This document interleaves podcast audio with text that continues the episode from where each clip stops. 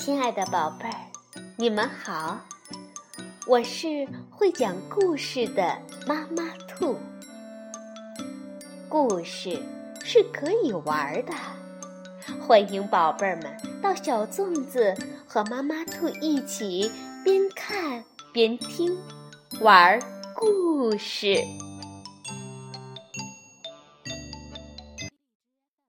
宝贝儿，晚上好，欢迎收听。妈妈兔的花样故事。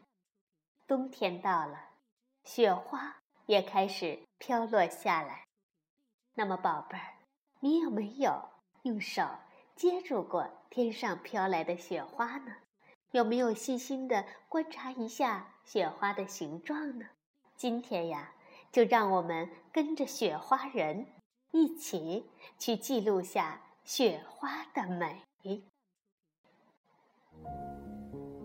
雪花人是由美国的杰奎琳·布里格斯马丁文、玛丽·阿扎里安图，翻译柯倩华，河北教育出版社出版。很久以前，农夫靠牛和雪橇帮忙做工，用油灯驱逐黑暗。那时候，有一个男孩。爱雪，胜过爱世界上任何东西。他是威尔森·爱班特利，人们都叫他威利。一下雪，威利就好快乐。看着雪花一片一片落在手套上，落在福蒙特州的田地上。落在谷仓的门把手上，威利觉得美丽的雪花像漫天飞舞的蝴蝶，又像苹果树上盛开的花朵。威利能网住蝴蝶，让哥哥查理看个仔细。他还能采回苹果花送给妈妈。可是，他不能和他们分享雪花。因为，他没有办法保存雪花。妈妈给威利一台旧显微镜，可以观察花瓣儿、雨滴和叶片。最重要的是，还可以观察雪。威利从小喜欢研究水的各种形态，他记录天气变化，做关于雨滴的实验。他认识到。这些结晶体大多有六条分支，只有少数是三条分支。每一片雪花的六条分支都有相似的形状，每片雪花都有复杂而精致的图案，美丽的程度远远超过威力的想象。他以为会出现相同的图案，结果却从来没有发现过。雪花真是巧夺天工，没有重复的图案。当一片雪花融化时，它的美丽就从这个世界永远消失了，不留一点痕迹。威力立志把雪花保存下来，让大家都能看到这些美妙的图案。连续三个冬天，他试着画出雪花的形状，可是。常常来不及画完，雪花就融化了。从十五岁那年开始，连续三个冬天，威力每年都画出上百张的雪花。威力十六岁时，听说了一种显微照相机，他就告诉妈妈：“妈妈，如果我有这种相机，就可以把雪花拍摄下来。”妈妈知道。威利很希望和大家分享他的发现。爸爸说：“为雪花小题大做，太傻了。”不过他很爱他的儿子。威利十七岁时，爸爸妈妈用积蓄下的钱给他买了一台显微照相机。这种相机在大玻璃底片上制造影像，它的显微镜。能把小小的雪花放大六十四至三千六百倍。相机比刚出生的小牛还要高，价钱足以买十头牛。威力相信它是世界上最棒的相机。威力的实验开始了，他打开镜头的细缝，就是那个小光圈儿，只让一点点的光线照在底片上，保持数秒钟到一分半钟。第一批照片出来了，结果。都是一团黑，威力并不放弃，一次又一次的失败，一片又一片的雪花，每一场雪他都在拍摄。冬天走了，雪融化了，没有出现成功的照片，他等待着下一个雪季。第二年冬天，他尝试了新的方法，成功了。威力终于会拍雪花了，他说：“现在每个人都能看到雪的结晶有多奇妙了。”他发现，用刀子刻掉底片上雪花四周暗影的部分，可以使雪花显得更清楚。这种方法使每张照片耗费更多的时间，但威力并不在意。可是。那时候没有人理解威力，邻居们嘲笑他的想法和做法。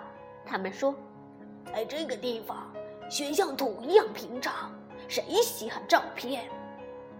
威力却说：“这些照片是他送给世界的礼物。”当别人围在火炉旁取暖、骑马或坐雪橇进城时，威力却都在。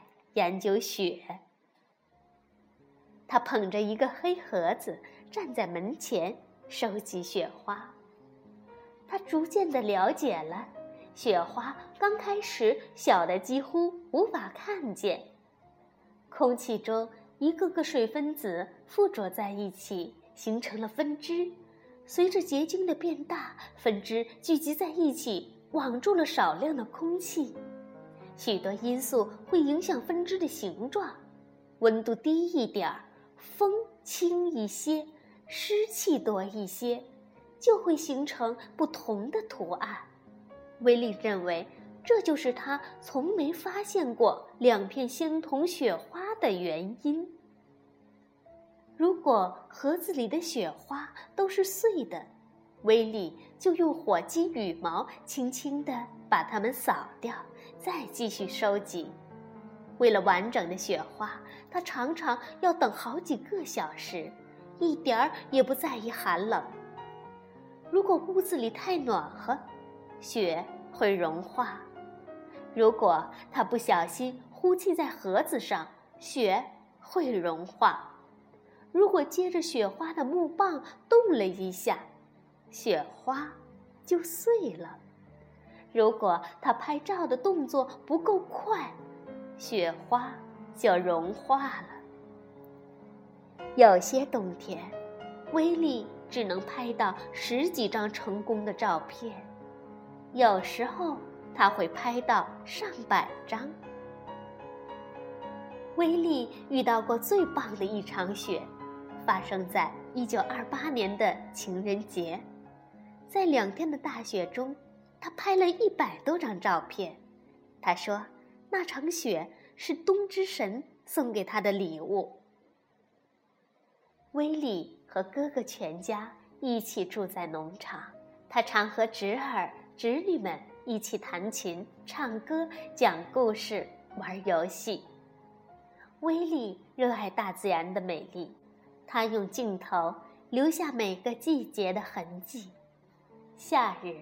他的侄儿侄女把衣架涂上黏黏的葱树枝，让他用来粘起挂满水滴的蜘蛛网拍照。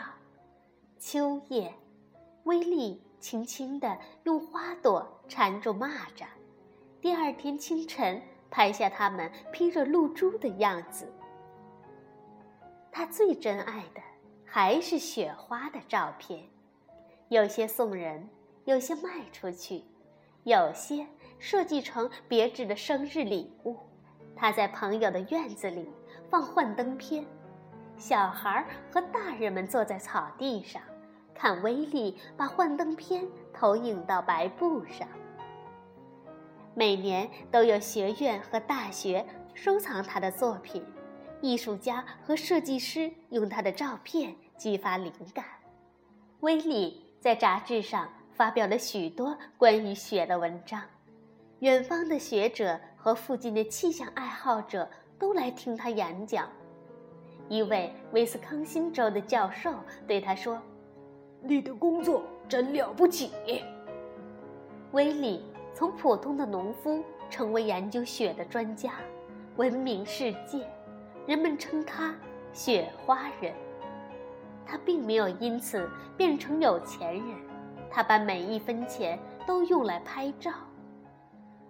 我不能错过任何一场雪，他对朋友说：“我永远不知道什么时候会有奇妙的发现。”许多科学家捐款。把威利最满意的照片出版成一本书。威利六十六岁时，他的书《他送给世界的礼物》出版了。他还是一直在工作，直到今天。威尔森·班特利的书《雪花》仍是认识雪的入门书。他的书出版了不到一个月，在一场暴风雪中，为了拍更多的照片。他走了六英里路回到家，结果他得了肺炎，两个星期后去世了。威利的纪念碑立在小镇的中心。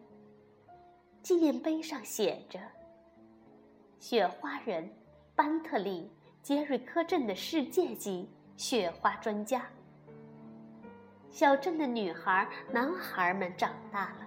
又告诉他们的女儿和儿子关于雪花人的故事。威利去世四十年后，村里的人们共同努力，建立了纪念这位农夫科学家的博物馆。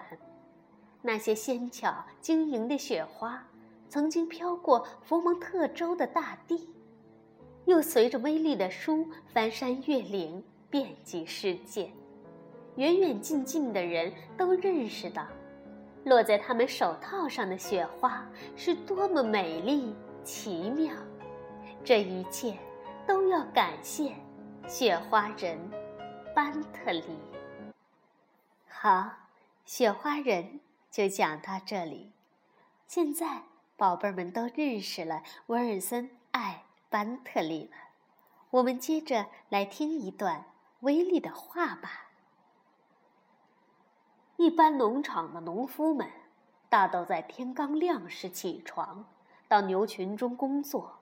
我也在天刚亮时起床，却是因为想要发现挂着露珠的树叶，或被露水细致地装饰成珍珠项链般的蜘蛛网。我带着相机，跪在湿湿的草地上，拍下大自然精致的点点滴滴。我这样做，可以帮助许多人看到他们自己无法看到的美丽事物。他们每天还是有牛奶喝，其他农夫会保证这一点。不过，我想，我为他们做的是同样重要的事情。威利用一辈子的时光去记录雪花的美丽。他让全世界的人第一次这么清楚地看到了美丽的雪花，这是威力送给我们的珍贵礼物。晚安，宝贝儿。